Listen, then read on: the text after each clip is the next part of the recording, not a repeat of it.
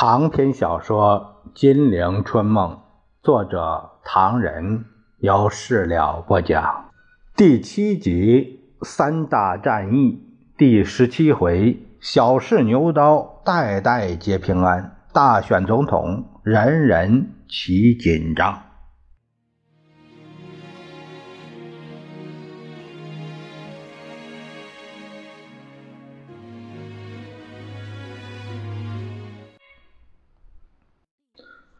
咱们书接上回，却说刘运筹率领精壮的处代攻向了国大会场，却可望而不可及。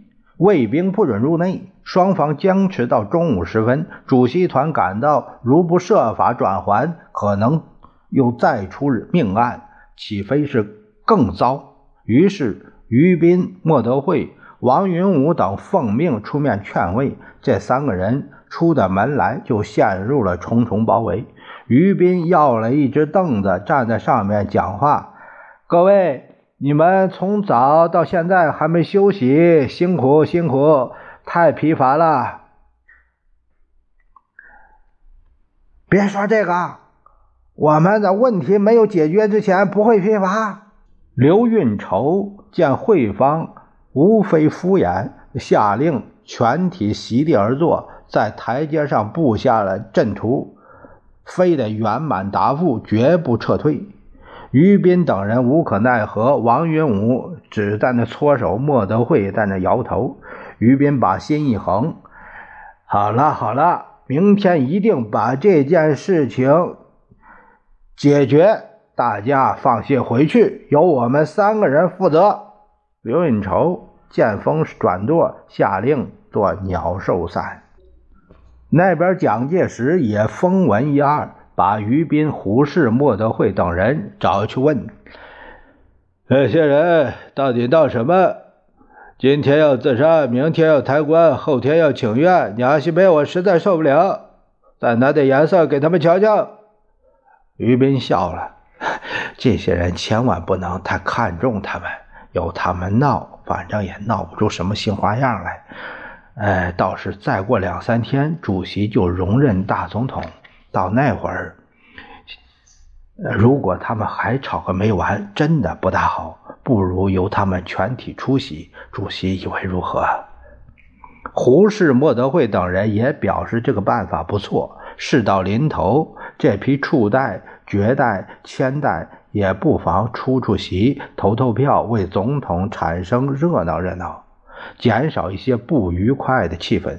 蒋介石闻言沉思良久，终于叹了一口气，一脸笑：“啊好，呃，就这样办了。女主教真有办法，牛刀小试，呃，也把我伤脑筋的事情迎刃而解，实在有本事。不过，这个最好要他们绝食的进食，想死的党小主义。”要请愿的，他退堂鼓，否则我实在是怕到极点。于斌等人都笑出声来，连忙拍着胸脯，立刻赶到碑亭巷镇南中学，召集处代面授机宜。刘运成等见这几个人银夜光顾，一定是非好即坏，事情是拖不下去的。当下他们把他围住，提心吊胆，不知主凶。还是主吉。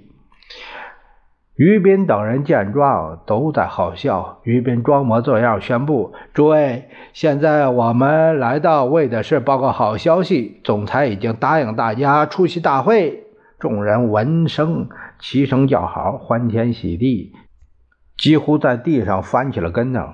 于斌皱着眉：“老爷们儿，听我说完行不行啊？”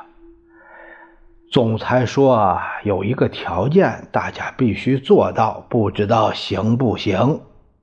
刘运筹说：“行行行，哎，大家不要闹，听于主教来传达精神。”总裁说：“既然考虑到各位的面子问题，希望各位也考虑到总裁的面子问题。”就是绝代代表，无论如何该吃东西了，而且马上就该开始。大家好在明天下午一起啊出席大会。刘运成等一听，皆大欢喜，当下派人到大光路招待所通知八个绝代进食。于是处代笑剧终于告了一个段落。于斌等办完这个差事已经是三更时分，遵蒋之命去官邸复命。蒋介石说：“不会再有问题了吧？”胡适笑了：“现在是代代平安。”每个代表都没话说了，不管他什么绝代、处代，都风平浪静了。笑声未完，蒋介石却叹起气来，而且是心事重重，极不愉快。众人见状，这丈腕的和尚摸不着头脑啊。于斌就问蒋介石，回答说：“呃，我几位有所不知。”事情发展到今天，内情奥妙曲折，大家心照不宣。我个人何尝想做总统？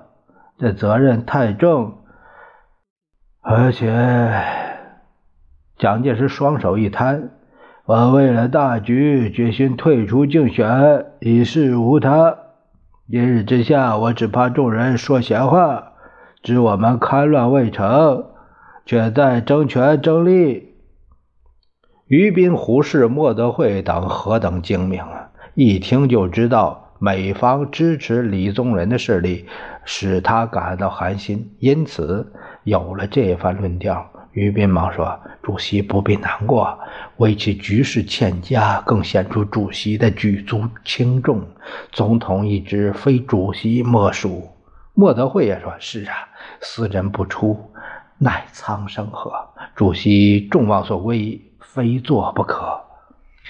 呃，明天我们开会可以提出，戡乱期间应增加总统权力，不就行了吗？蒋介石心头暗喜，但仍指指胡适：“呃的意思，总统一职最好由施之兄或者是张伯苓先生来担任。”张伯苓兄说：“年事已高，精力太差，决定不做。”是之兄，别客气，哎，来如何？胡适忙不迭的拱手，怎么成？怎么成啊？主席未免挖苦我，我一介书生，对政治外行，主席要想搞教育，哎，那我倒是可以。大总统一直绝对不可以考虑。蒋介石见众人反应如此，他暗自欢喜，心想：美国人虽厉害，但对他。还没有到说换就换的地步，可是为了表示大方，他又非到处嚷嚷不可。同时可以看看一般反应如何。于右任不知是计，立即反对。目前国事危机，没第二个人可当此重任，不可以在此。张伯苓的边鼓敲得更响。主席如果不当总统，国民党也就完了。陈立夫更是做得出色，当众涕泣起来。陈立夫在公开场合之中痛哭流涕，表示他对蒋的拥护。总裁与底下人脱了节，国民党没有人才，总裁不干总统，那国民党还堪设想吗？我们非拥护你竞选总统不可。大家可以看看。有人认为蒋介石官是越做越大，他的事业也越走下坡。当年出任总统，却是弱弩之末了。这并非对蒋个人的攻击说法，而是事实。CC 等在当时已经感到末路的悲哀，仍如此凄凉，并非没有蒋便不能挽回危局，而是如果没有他，他们更不得了。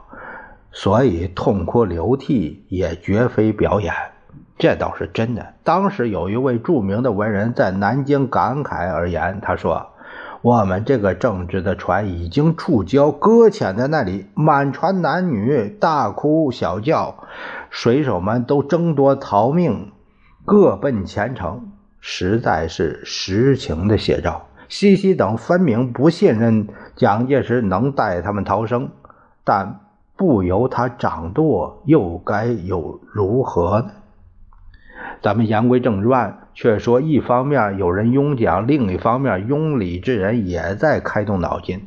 有一天，南京新民报上忽然刊登了一个巨幅的广告，上面写着：“南京交通部服务社全体员工以平民身份至诚拥护李宗仁先生竞选副总统。”特备专车免费迎送国大代表至国民大会堂投票启事。这条启事登在竞选白热化的档，特别令人注目。读下去更是使人紧张。原来文中第六段是这样说的：“国际风云日紧，安内攘外同属重要。蒋公应利用其国际威望，不时。”欧游访问，借以增进国际对我了解，进而真诚合作。李先生倘能应选，对安定时局胜任有余，对外也足具条件。或谓李氏系贵地主脑，深恐一旦握权，难免一般官吏有地域之分。五人见以李氏过去之作风，深感排除异己者非李氏也。哟，蒋介石一看，真的吃了一惊，当即召集亲信商议。哎，众人，这个启事不是又说明美国在支持他，而取代我们？还有厉害的，陈立夫愁着个眉。这个启示的第八段公然提出我反对李宗仁当选的事实，还给了我一个暗示性的反击。现在他们想干什么？蒋介石本来就心神不定，这下更是惶恐不安了。不要紧，西西前敌总指挥潘公展面对这个来者不善的启示，却喜出望外。他回报陈立夫：“我们反攻的时机来了。”然后他鼓掌大笑，当即召集干部：“诸位，现在我们反攻的机会来了！李宗仁这个启事给我们搭上了反攻的跳板，太好了！大家知道，在国大期间，我们同孙科先生立案了十种以上的报纸，现在这些报纸开火的机会到了。” C.C. 助将感到不解，这个启示。好恶毒，怎么会为我们安排了反攻的跳板呢？潘公展得意洋洋：“听我道来，听我道来。现在我们要正式启动这十几家报纸，集中火力对准李宗仁脑袋开过去。”潘公展是眉飞色舞，大家请记下来。明天报纸上的重要新闻就是说，李宗仁竞选副总统很有希望。为什么有希望呢？是因为他有美国人在后面做后台。就因为有美国人做后台，盛传李宗仁当选之后三个月将屈蒋下野。还有说，李宗仁竞选之前已同港地另一姓李的鞠躬有默契，只要蒋主席下台，他便迎。港地之礼，重开和谈。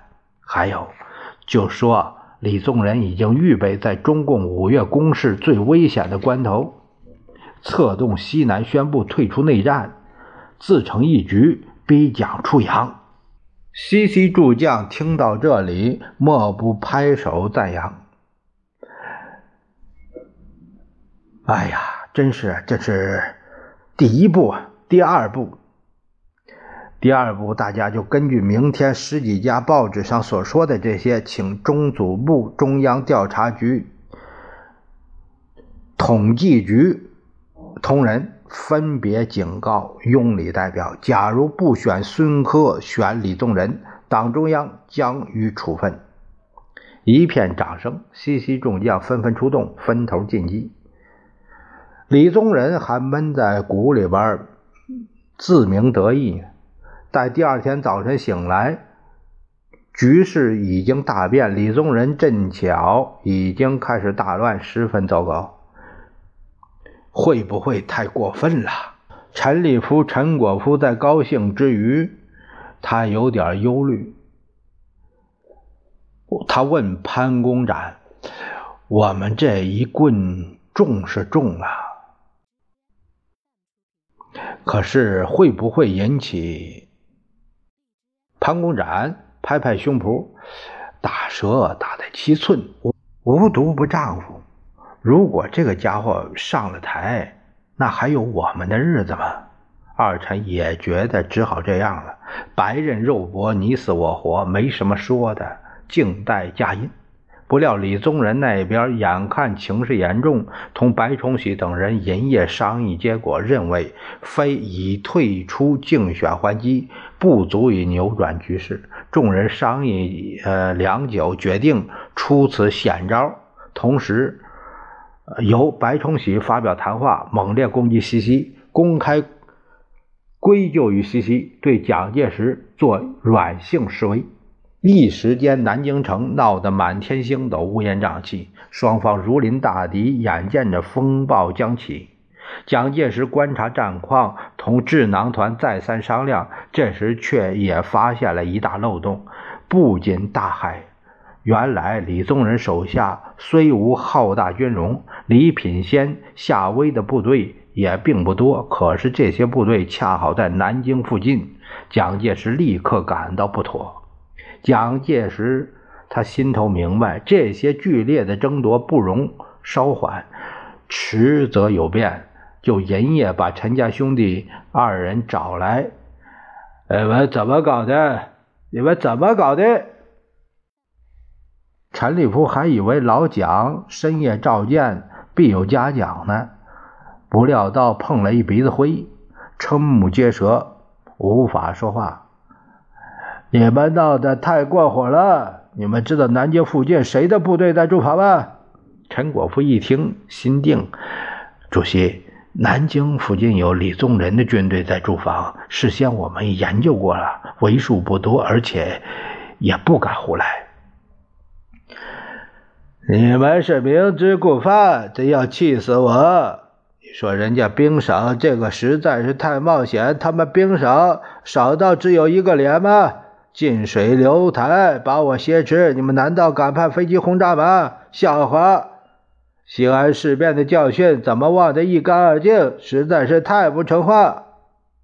二臣相顾失色，也没敢再说什么。蒋介石骂够了，挥挥手：“还不快去转还！害得我还要派张群大排酒席，请李宗仁吃饭劝架。你说我的面子放哪儿？”二臣微微告退，且不能参加张李之宴，还得按下阵脚，静待出击。咱们按下不提。却说这场风波闹得太大，无法中场，闹到了二十六日上午，解决还是无望。大批国大代也乐得玩的玩。去秦淮河，去灵谷寺，有的去玄武湖，踏青泛舟，饮食男女，各适其事。只是苦了几个重要干部，忙着一佛出世，二佛涅槃，分头进行着幕后活动，真是浓云密布，高深莫测。官场中人有的去重庆饭店、安乐厅走走。那是李宗仁竞选的大本营。只见李宗仁太太懒洋洋地嗑着瓜子儿，看见客人笑容勉强，痛斥二臣的那些报纸，嘲笑他是那飞眼竞选第二夫人的竞选人，气得他要哭。李宗仁的发言人黄雪村又在埋头写着什么，空气一点也不活泼。就在这会儿，副官匆匆来找黄谈话。黄一听，扔下笔就跑，把客人看的是莫名其妙，只得告辞。但到门口又不死心，问卫士黄雪村到哪去了。回答说：“周主任周志柔公馆去了。”于是人们意会到李宗仁是要搭飞机打道回衙了。周志柔等人也奉命劝架。其中个别同李宗仁有点交情的，就问他为什么强硬到这种地步，决心求去。李宗仁苦笑着说：“老兄有所不知，说穿了，我实在有非这样做不可的理由。你替我想想，凭我李宗仁在这里的一点办法，怎么能吃得消西西那股阴毒劲儿？”客人不以为然，不见得吧？老兄，你有所不知啊，强龙不斗地头蛇，这是一。即使勉强选上了吧，遍地荆棘，来日大难，叫我怎么得了？这是二。我们几个人昨夜商量，认为不如暂且沉默为宜，既不分裂，也不合作，拿这手来对付他，静待发展。他悔悟也好，坚持也好，值得再说了。这是三。而且这些事情有目共睹，华盛顿不是不知道，让人家来评评是非。这是四，有这四点，足见郑海风云诡谲。我们来一个一百八十度大转弯，哎，也是无可奈何，只好如此了。蒋介石也不见得安乐。问张群同李宗仁这一顿饭吃的怎么样？张群只是叹气的份儿，认为对手却有一套，不可小看。蒋介石在众人走后，到陈布雷房中发牢骚：“今天我才感到，这一次国大会议，我们是失手抓擀面杖，甩不掉了。”陈布雷心想：一点不错。呃，但他只好劝着：“吉人天下不会有什么。再说中国的事情，往往会在没办法之中想出办法来。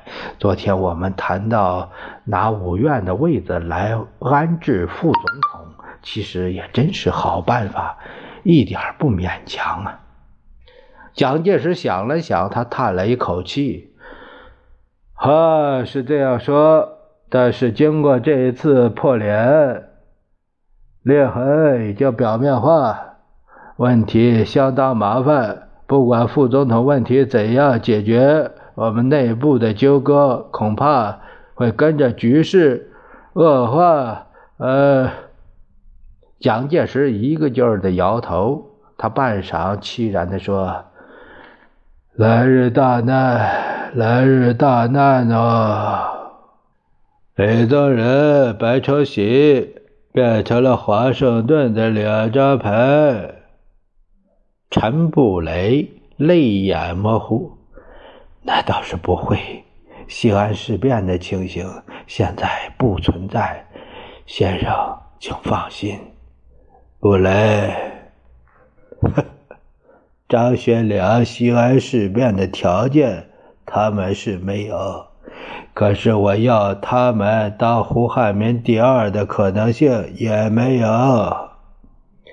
外面很热闹，我心却寂寞。